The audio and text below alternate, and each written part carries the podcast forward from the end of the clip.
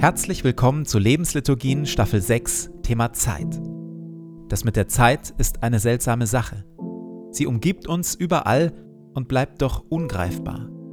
Manchmal vergeht sie quälend langsam, dann wieder viel zu schnell. Wir hätten gerne mehr von ihr und vergeuden sie doch allzu oft. In dieser Staffel wollen wir versuchen, genau das tiefer zu verstehen und zu lernen, auf gute Weise in der Zeit zu leben. Und jetzt viel Freude damit.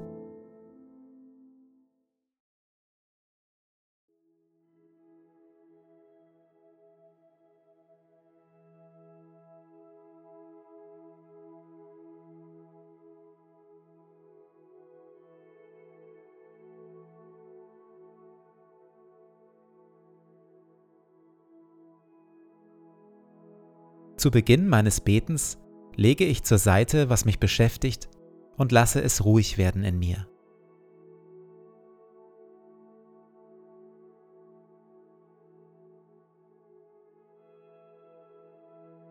Ich nehme mir Zeit und atme langsam und bewusst.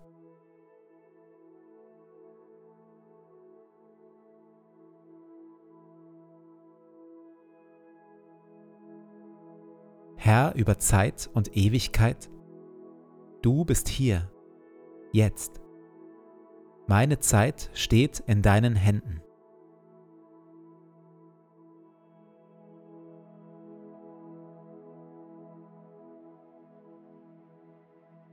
Wir hören Worte frei nach dem biblischen Buch Prediger Kapitel 3. Alles hat seine Zeit. Das gilt für alles, was auf der Erde geschieht. Neues Leben hat seine Zeit und Sterben hat seine Zeit.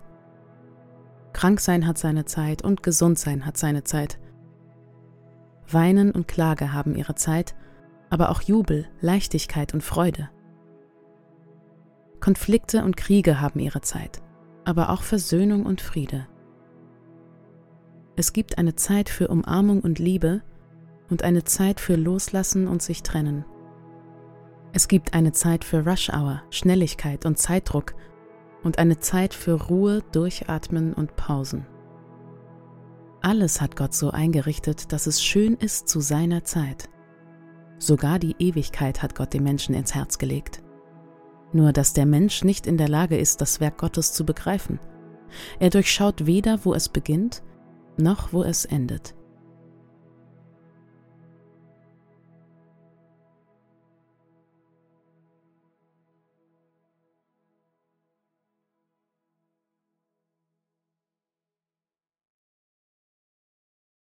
In der letzten Folge ging es um das einfache Herz.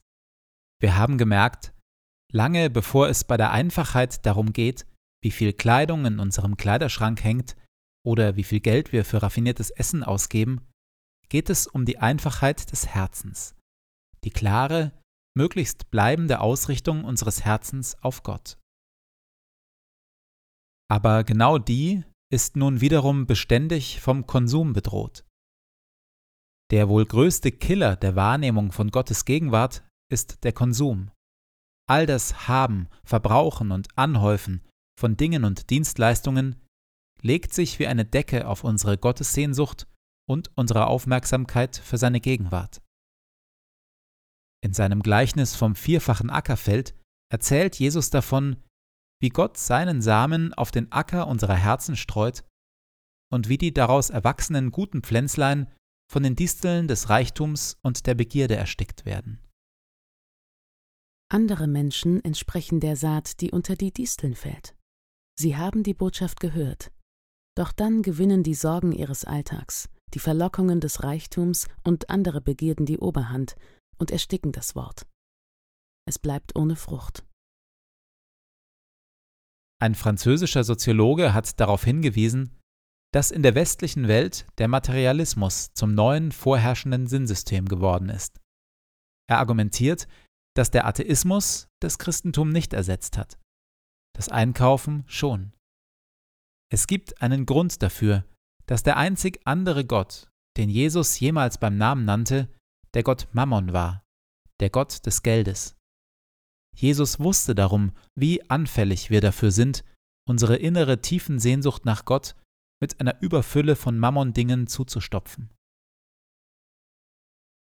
Jedoch Ein Mensch kann nicht zwei Herren dienen. Er wird dem einen ergeben sein und den anderen abweisen. Für den einen wird er sich ganz einsetzen und den anderen wird er verachten. Ihr könnt nicht Gott dienen und zugleich dem Mammon. Einfachheit im Bereich des Besitzes und Einfachheit des Herzens sind also unauflöslich ineinander gewoben. Wir kommen nicht zu mehr Einfachheit des Herzens, wenn wir nicht einfacher und mit weniger leben, und wir werden nicht auf Dauer einfacher und mit weniger leben können, wenn wir unser Herz nicht entschiedener auf Gott ausrichten und Gott suchen, nur das eine wollen. Dieser Weg, da brauchen wir uns nichts vormachen, ist steinig und schwer, denn er führt in den beständigen Widerstand gegen die Gier und den Überfluss, gegen die Verschwendung und die Umweltzerstörung, die uns im Kapitalismus überall umgeben und verlocken. Aber er führt hinein in die Fülle des Lebens. Er führt hinein in die innere Freiheit und in die Nähe Gottes. Er lässt uns unsere Lebenszeit gut leben.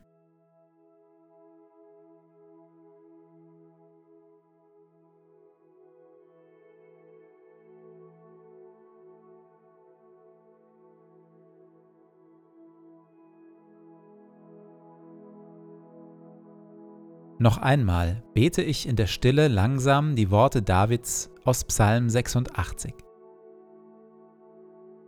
Gib mir ein einfaches, ungeteiltes Herz.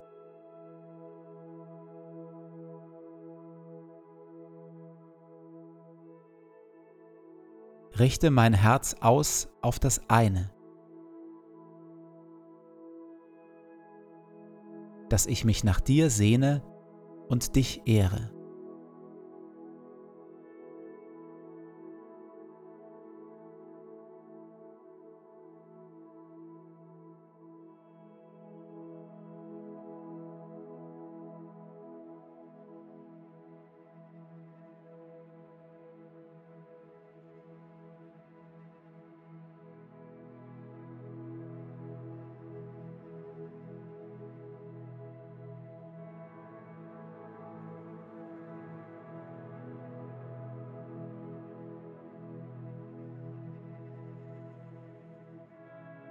Herr meiner Stunden und meiner Jahre, du hast mir viel Zeit gegeben. Sie liegt hinter mir und sie liegt vor mir. Sie war mein und sie wird mein, und ich habe sie von dir. Ich danke dir für jeden Schlag der Uhr und für jeden Morgen, den ich sehe. Ich bitte dich nicht, mir mehr Zeit zu geben. Ich bitte dich aber um Weisheit und Willenskraft, dass ich meine Tage gut lebe. Lehre mich, ein wenig Zeit frei zu halten von Ablenkung und Pflichten. Ein wenig für Stille und für Gebet. Ein wenig für das Spiel. Ein wenig für die Menschen um mich, die meine Liebe und meine Aufmerksamkeit brauchen. Ich bitte dich um Sorgfalt, dass ich meine Zeit nicht töte, nicht vertreibe, nicht verderbe. Jede Stunde ist wie ein Streifen Land. Ich möchte ihn aufreißen mit dem Pflug und Liebe hineinwerfen, damit Frucht wächst. Segne du meinen Tag. Amen.